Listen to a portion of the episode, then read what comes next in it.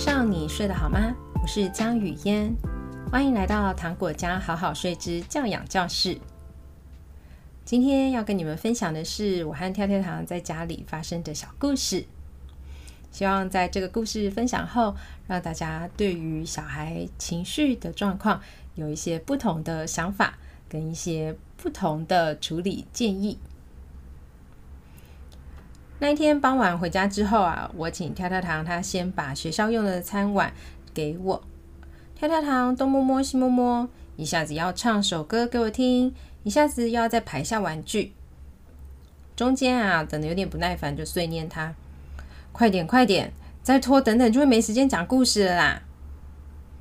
但这孩子啊，依然在他自己的世界里。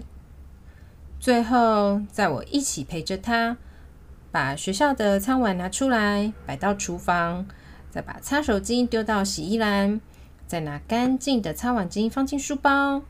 忙完了这一大轮之后，我就宣告。今晚的故事时间已经被全部用光光了。你们猜，听到我的宣告之后，跳跳糖是什么反应呢？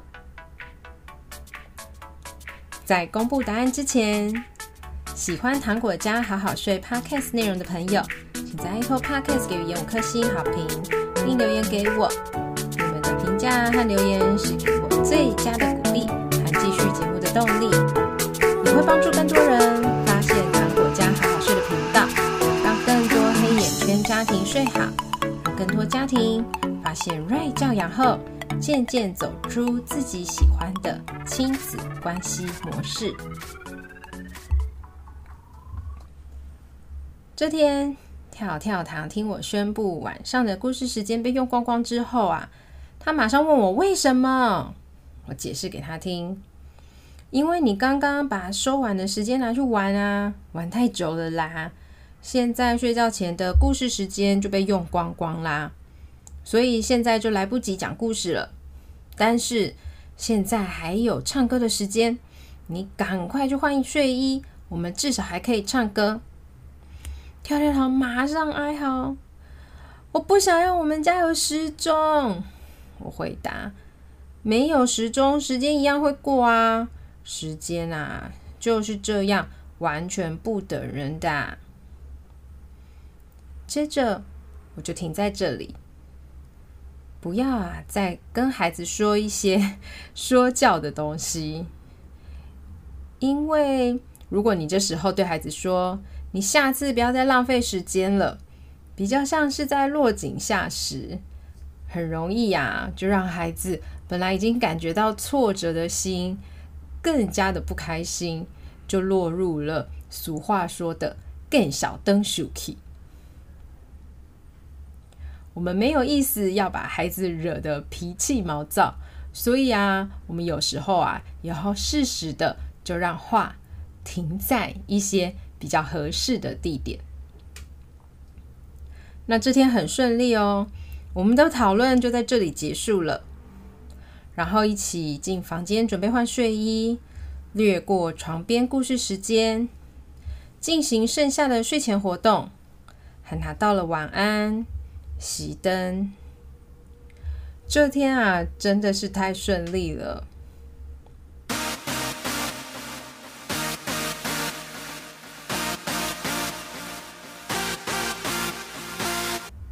以前这种情况也发生过。但是以前啊，常常一点点也不顺利，有可能是洗澡洗很久不想出来，也有可能就是玩到不想结束等等。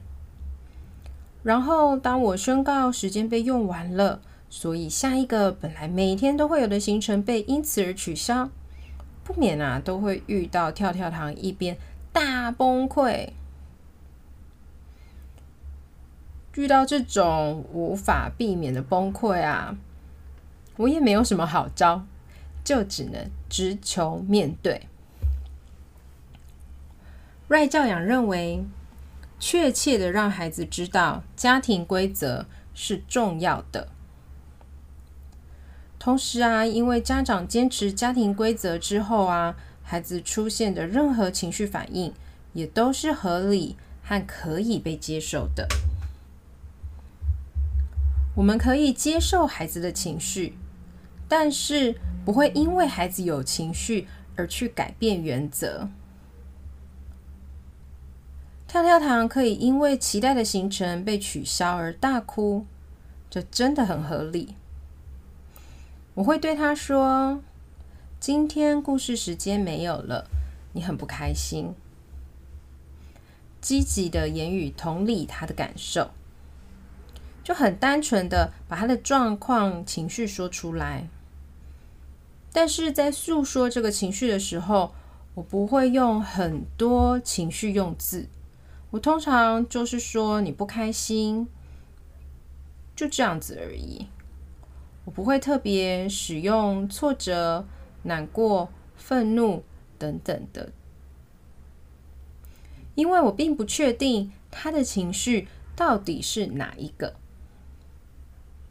所以，与其冒着猜错他的情绪，让他感觉自己不被了解而更感到难过的可能，也就是冒着因为误解他而让他情绪更多，这绝对不是在他已经很有情绪的当下，我想在做的事。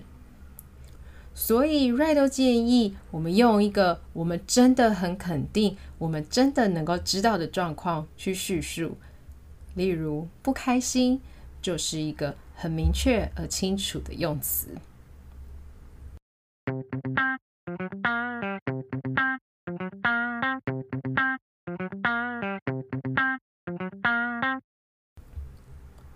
很单纯的把他的状况和情绪说出来之后，接着。就等他自己用自己的时间，把他想哭的眼泪通通哭完。我只会安静而平静的坐在旁边等待。Ray 的情绪教育不用等孩子长大，更不用等长大之后特别去找情绪绘本或是情绪卡来进行，而是从宝宝一出生。每时每刻的相处当中，都可以进行与孩子的情绪教育。这个情绪教育的核心精神就是去认同宝宝的感受，陪伴他度过他的情绪。不论孩子需要在这个不开心的状态停留多久，我们就陪伴他停留多久，不会期待他。应该哭个十五分钟就要休息了吧？已经哭半小时很久了诶。这些我们都没有任何的期待与想法。有时候孩子在这波情绪感觉很强烈，他可能觉得他需要哭四十几分钟，才能把他整个情绪的感觉可以逐渐的宣泄完。那如果我们阻断了他，只愿意陪伴他二十分钟，就希望他赶快停止。那么，他剩下的这二十分钟没有释放出来的情绪，就会成为他心中的压力。反而，其实不是我们想见到的。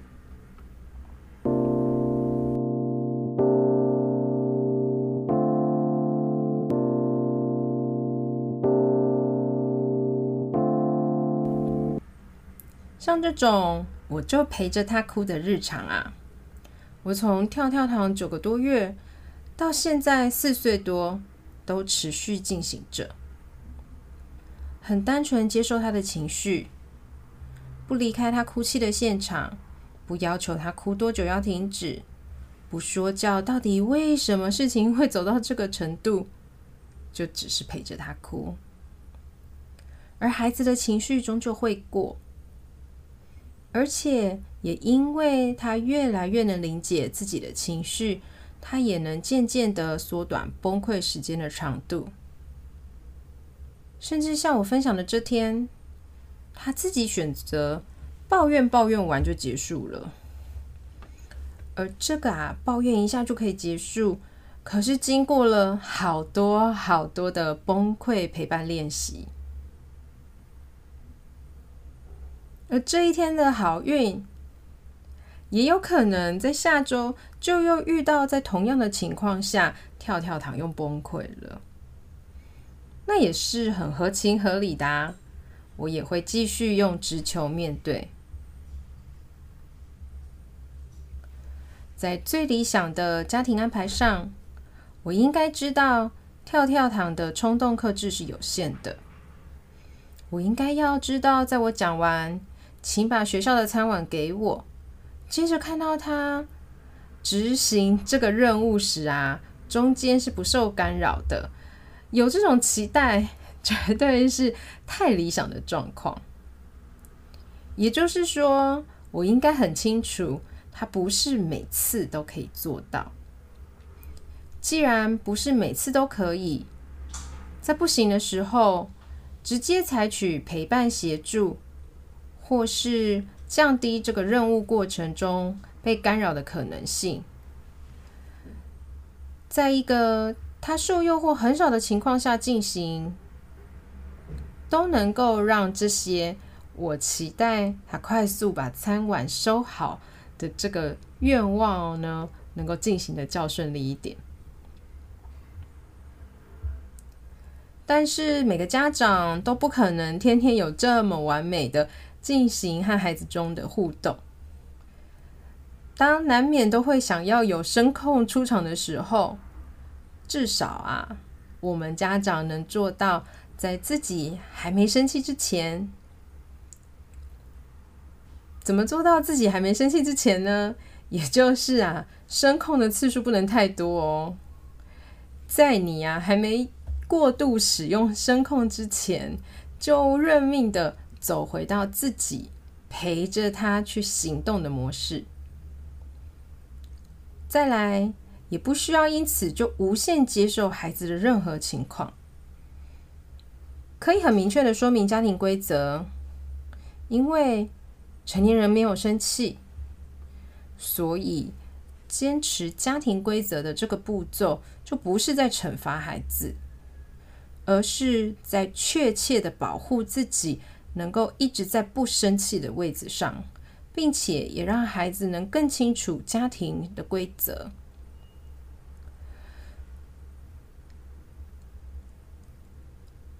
所以，我不会每次都故意声控跳跳糖，就是为了让他知道，你不好好把握收拾的时间，睡前故事就没有了。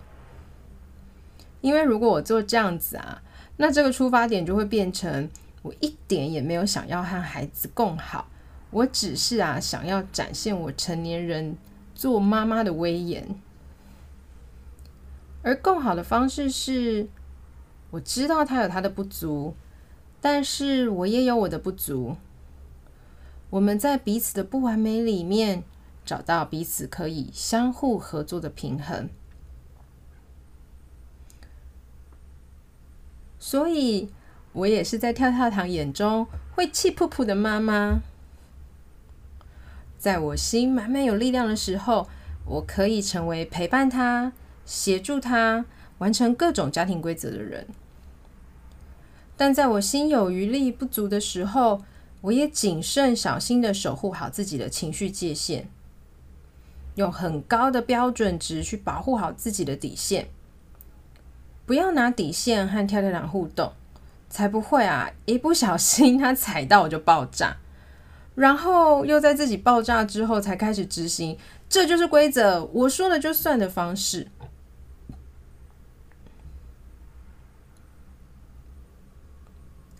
这也像是每次他赖皮不收玩具，最后是我收，然后我收完宣告我太累了，所以什么什么事我就不想做的时候一样。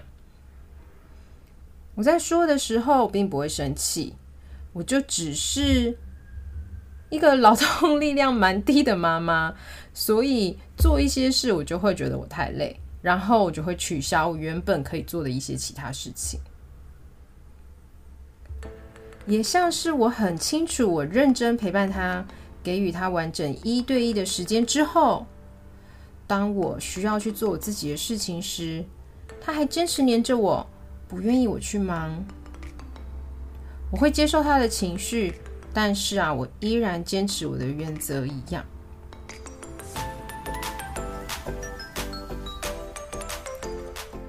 Right 的教养不是要每个家长都要成为一个很完美的人，而是在发现自己如何能够保护好自己的情绪稳定度下，成为孩子温柔而坚持的规则守门员。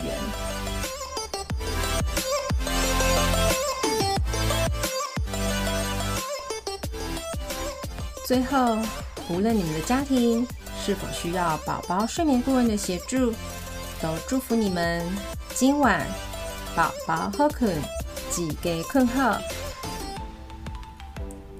如果你喜欢今天的节目，赶快把这集分享给你的朋友，在 Apple Podcast 给予五颗星，欢迎留言和语音聊天哦。不要忘记追踪糖果家好好睡的 Podcast 粉丝专业和 IG 哦。